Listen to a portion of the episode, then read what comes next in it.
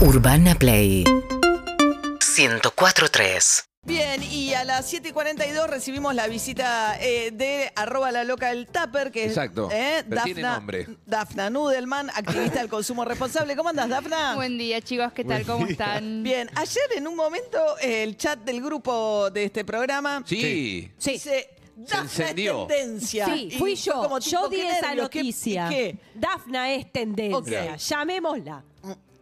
Me encantó. ¿Y por qué Ah, fuiste tendencia Bueno, en Twitter? ¿Qué tendencia, pasó? la- fue la tendencia, no fue tendencia en Twitter, pero bueno, No. se hizo muy popular la- un, un tweet que hice porque justamente me llamó mucho la atención que el día de anteayer, digamos, recibí tres mensajes de seguidores en Instagram y también mensajes en, en mi WhatsApp personal de diferentes personas diciendo lo que está pasando a nivel ambiental, climático, me está afectando, me siento angustiada, necesito, Miedo. si alguien sabe, algún tipo de contención para O sea- manejar esto que tiene un nombre y se llama ecoansiedad o solastalgia, hay como diferentes palabras. Ecoansiedad. O sea, la idea es decir, no puedo estar con 30 grados de calor en invierno, esto me provoca angustia porque hay algo que está muy mal y esta angustia se llama ecoansiedad. Exactamente, es un síntoma, digamos, esto de lo siento acá con 30 grados, pero también me estoy enterando de las olas de calor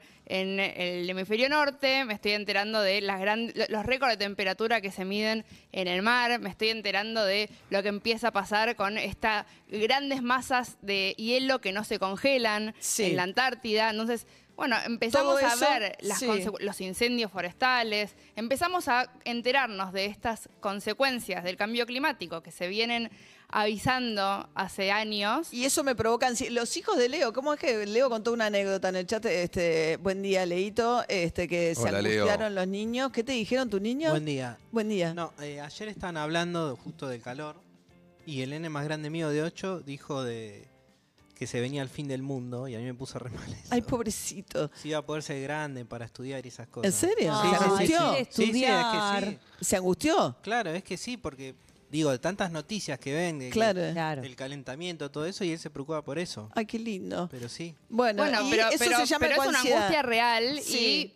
y, digamos, es razonable angustiarse por las cosas que vemos que están pasando y son cosas que más o menos empiezan a afectarnos también en lo concreto. Digo, hay mucha gente que quizás se preocupa más por las cosas materiales y no puede empatizar con cosas quizás que sean más el declive ecosistémico o la pérdida de la biodiversidad. Ahora, estamos todo el tiempo, yo escucho hablando de la sequía, la sequía, la sequía, por Pero- una cuestión de los dólares, pero la sequía es justamente una de las consecuencias que afectan la cosecha y no solamente una cuestión de economía, sino que tenemos que conseguir para comer. Igual hay un debate con la sequía, si, si fue el niño, tiene que ver con el cambio climático, digo, los especialistas, Es que pero no importa, todo- todo, se todo- conjuga. to- pero Todos los fenómenos climatológicos existían desde antes, no hay un invento que empezaron a existir ahora. Lo que se dice es que van a ser cada vez más intensos y más frecuentes. Claro. Y bueno, entonces, entonces más vos- intensos es esto de incendios forestales que siempre hubo, que son cada vez más imparables porque con la sequía es más difícil. Sí. Ahora, todo esperame un segundo.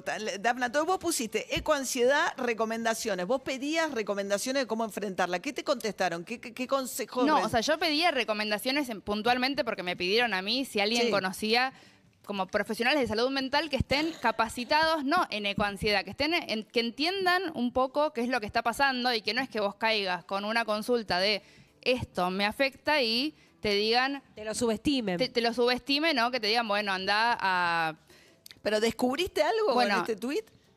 La verdad que en Twitter no descubrí nada, sí descubrí charlando con otras personas. Nadie Twitter en claramente Twitter. No, no es un espacio Sí. de contención emocional para nada eh, y, y mucho menos empático y sensible para este tipo de cosas. Lo que sí hay es que más allá de lo que pasó en Twitter, es que para estas cosas que las personas que pensamos un poco más que en nuestro ombligo diciendo esto nos va a afectar a todos, especialmente los que menos tienen y las personas más desfavorecidas, porque no es que es una cuestión, o sea, justamente frente a una ola de calor, por decirlo más superficial, el que tiene pileta y aire acondicionado claro. la va a pasar mejor. Sí, claro. O la va a pasar menos mal.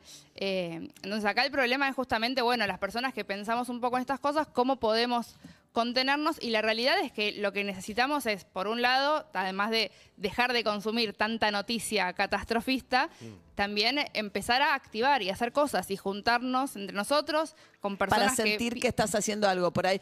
No, y, vos no, sos y- y acti- hacer cosas que también sirven, o sea, ir Mm. a reforestar, a estar en contacto con la tierra, estar en contacto con la naturaleza, esas cosas, además de que está científicamente comprobado que ayudan a bajar el estrés por cualquier motivo y fuente de estrés, también son cosas que te ayudan a sobrepasar este tipo de, de sentimientos. de ecoansiedad. No había escuchado el término. Es inter- ¿Se usa mucho? Eh, dice Em- es- em- es absolutamente ilustrativo el sí, término. ¿eh? sí, sí, ¿no? Muy gráfico el término. Mira, ¿te gustó, Guido? Sí, sí, sí, decididamente. Sentimiento de angustia, estrés mental o existencial causado por el deterioro medioambiental y Sí. la crisis climática. Mirá.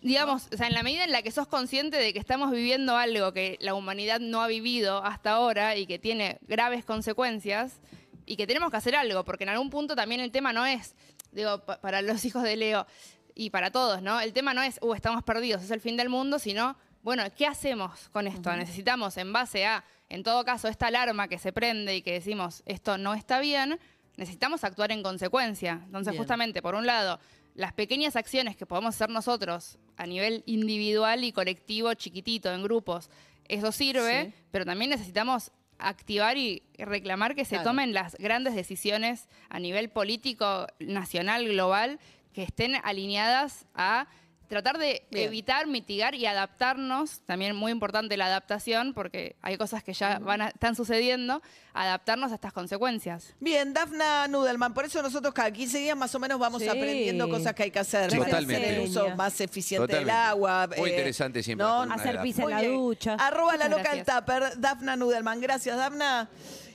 Urbana Play 104.3